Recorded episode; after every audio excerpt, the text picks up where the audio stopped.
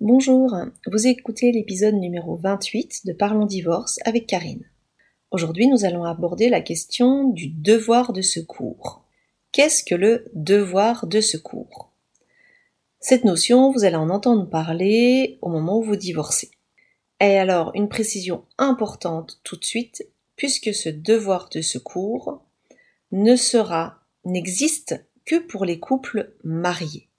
C'est-à-dire que, alors on l'entend pas forcément beaucoup au moment où on se marie, mais le maire en parle de ce devoir de secours.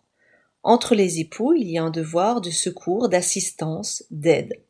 Et ce devoir de secours, et c'est là où souvent on a un petit peu du mal à comprendre, ce devoir de secours, il perdure même après la séparation. C'est-à-dire que c'est pas uniquement pendant le mariage qu'on se doit secours. Si vous vous séparez, ce devoir de secours existe toujours entre les époux. Mais alors, quelle forme il va prendre? Parce que lorsque on vit ensemble, qu'on s'aime, que tout va bien, c'est assez simple de comprendre le devoir de secours. Si mon époux, mon épouse est en difficulté, je dois lui venir en aide. Si elle a une difficulté financière, je peux être là. Si elle a une perte d'un emploi, je suis là pour survenir aux besoins de la famille, et vice versa. Ce devoir de secours, il existe et on le comprend très bien pendant la vie commune, quand tout va bien et lorsqu'on s'aime. Là où c'est plus compliqué, c'est de comprendre que si on se sépare, si on se dispute, si on n'est plus d'accord sur rien, et qu'on en arrive même à un divorce, et que l'un des deux veut divorcer, un des deux membres du couple pourra exiger ce devoir de secours. Mais alors, quelle forme il prend ce devoir de secours? À quoi il ressemble? Ce devoir de secours, vous imaginez bien, il va prendre une forme financière. C'est-à-dire que ça va être euh, une somme d'argent qui pourrait être demandée euh, à l'un des deux membres du couple à verser à l'autre. Alors ce devoir de secours, dans quel cadre il intervient? Vous vous souvenez, je vous expliquais, il existe deux types de divorce. Le divorce par consentement mutuel, le divorce qu'on appelle amiable, et puis le divorce devant le juge. Dans le divorce par consentement mutuel, ce devoir de secours, il va être décidé entre les deux époux, d'un commun accord. Pour bien comprendre, le devoir de secours c'est une aide qui perdure pendant tout le temps de la procédure, jusqu'au moment du prononcé du divorce. Dès que le divorce est prononcé, il n'y a plus de devoir de secours. Alors ça peut prendre une autre forme, ça s'appelle ensuite prestation compensatoire.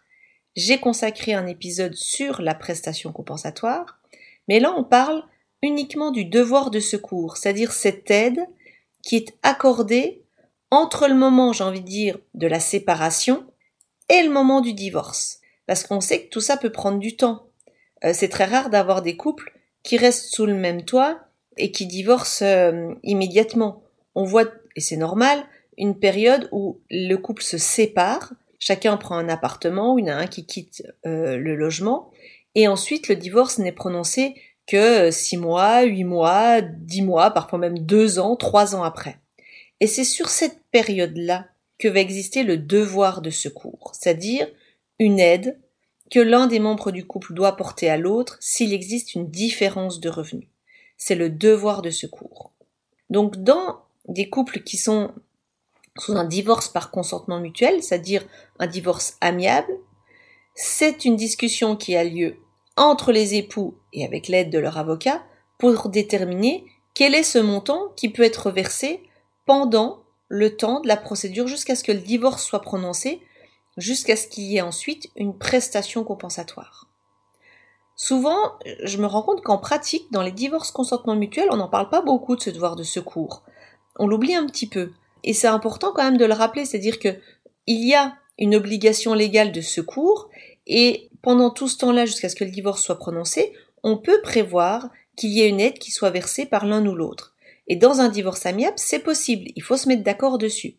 Par contre, effectivement, si on n'est pas d'accord, vous allez me dire oui, mais alors euh, moi j'aurais droit à un devoir de secours, mais mon époux ne veut pas me le verser.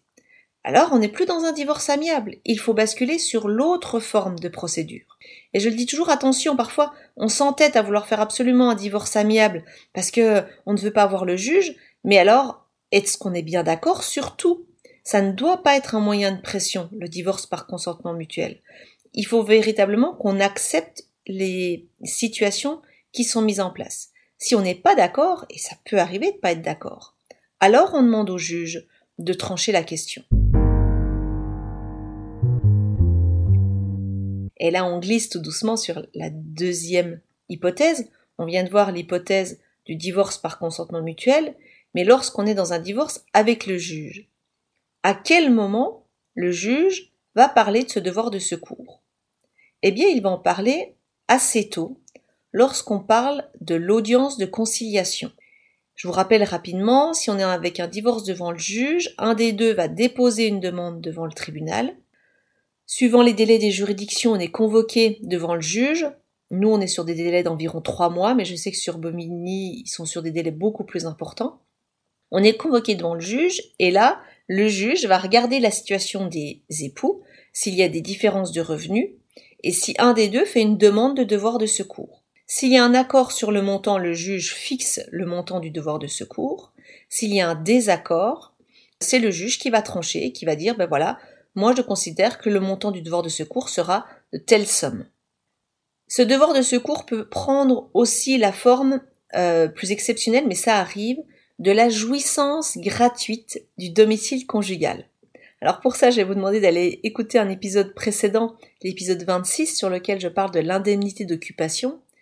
C'est-à-dire que pour donner un avantage à celui qui aurait des revenus plus faibles, on peut lui dire, bah écoute, tu peux rester dans le logement à titre gratuit, c'est-à-dire que tu n'auras pas de demi-loyer à verser au moment du partage.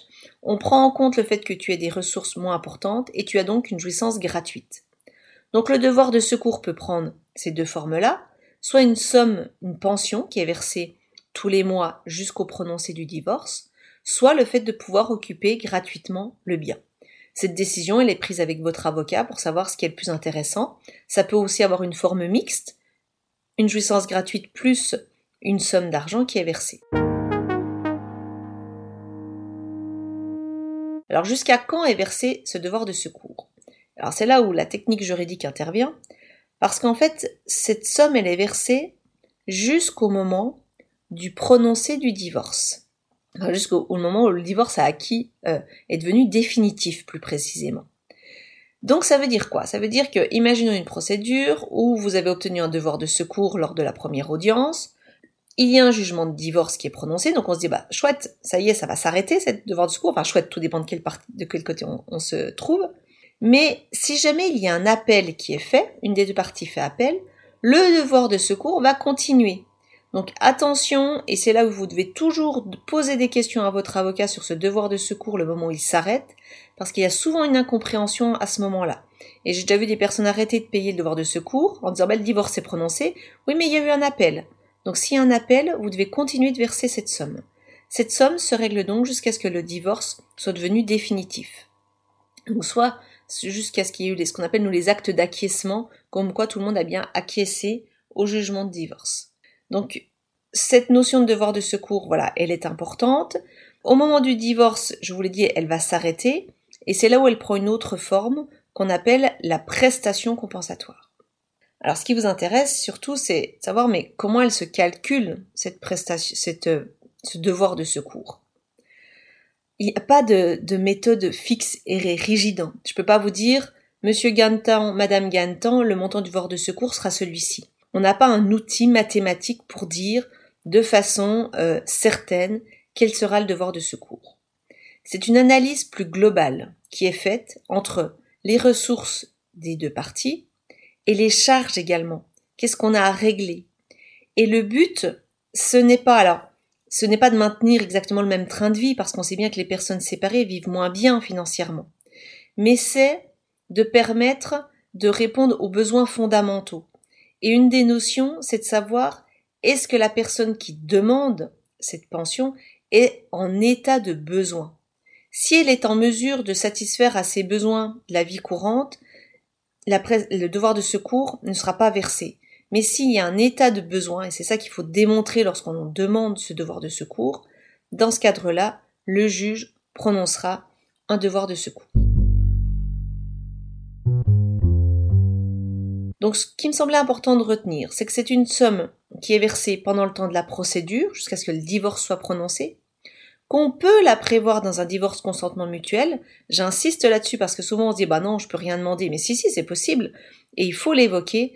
Donc parlez-en avec votre avocat, c'est une notion un petit peu complexe. J'ai essayé de vous donner les grandes lignes pour comprendre à peu près. Moi, ce qui me semble surtout important, c'est que vous sachiez que ça existe. Et après, dans tous les cas, lorsqu'il y a devoir de secours, euh, il y a des avocats, donc euh, c'est votre avocat qui s'en sera chargé. Mais que vous sachiez que ça existe, que vous pouvez faire des demandes en fonction des situations financières.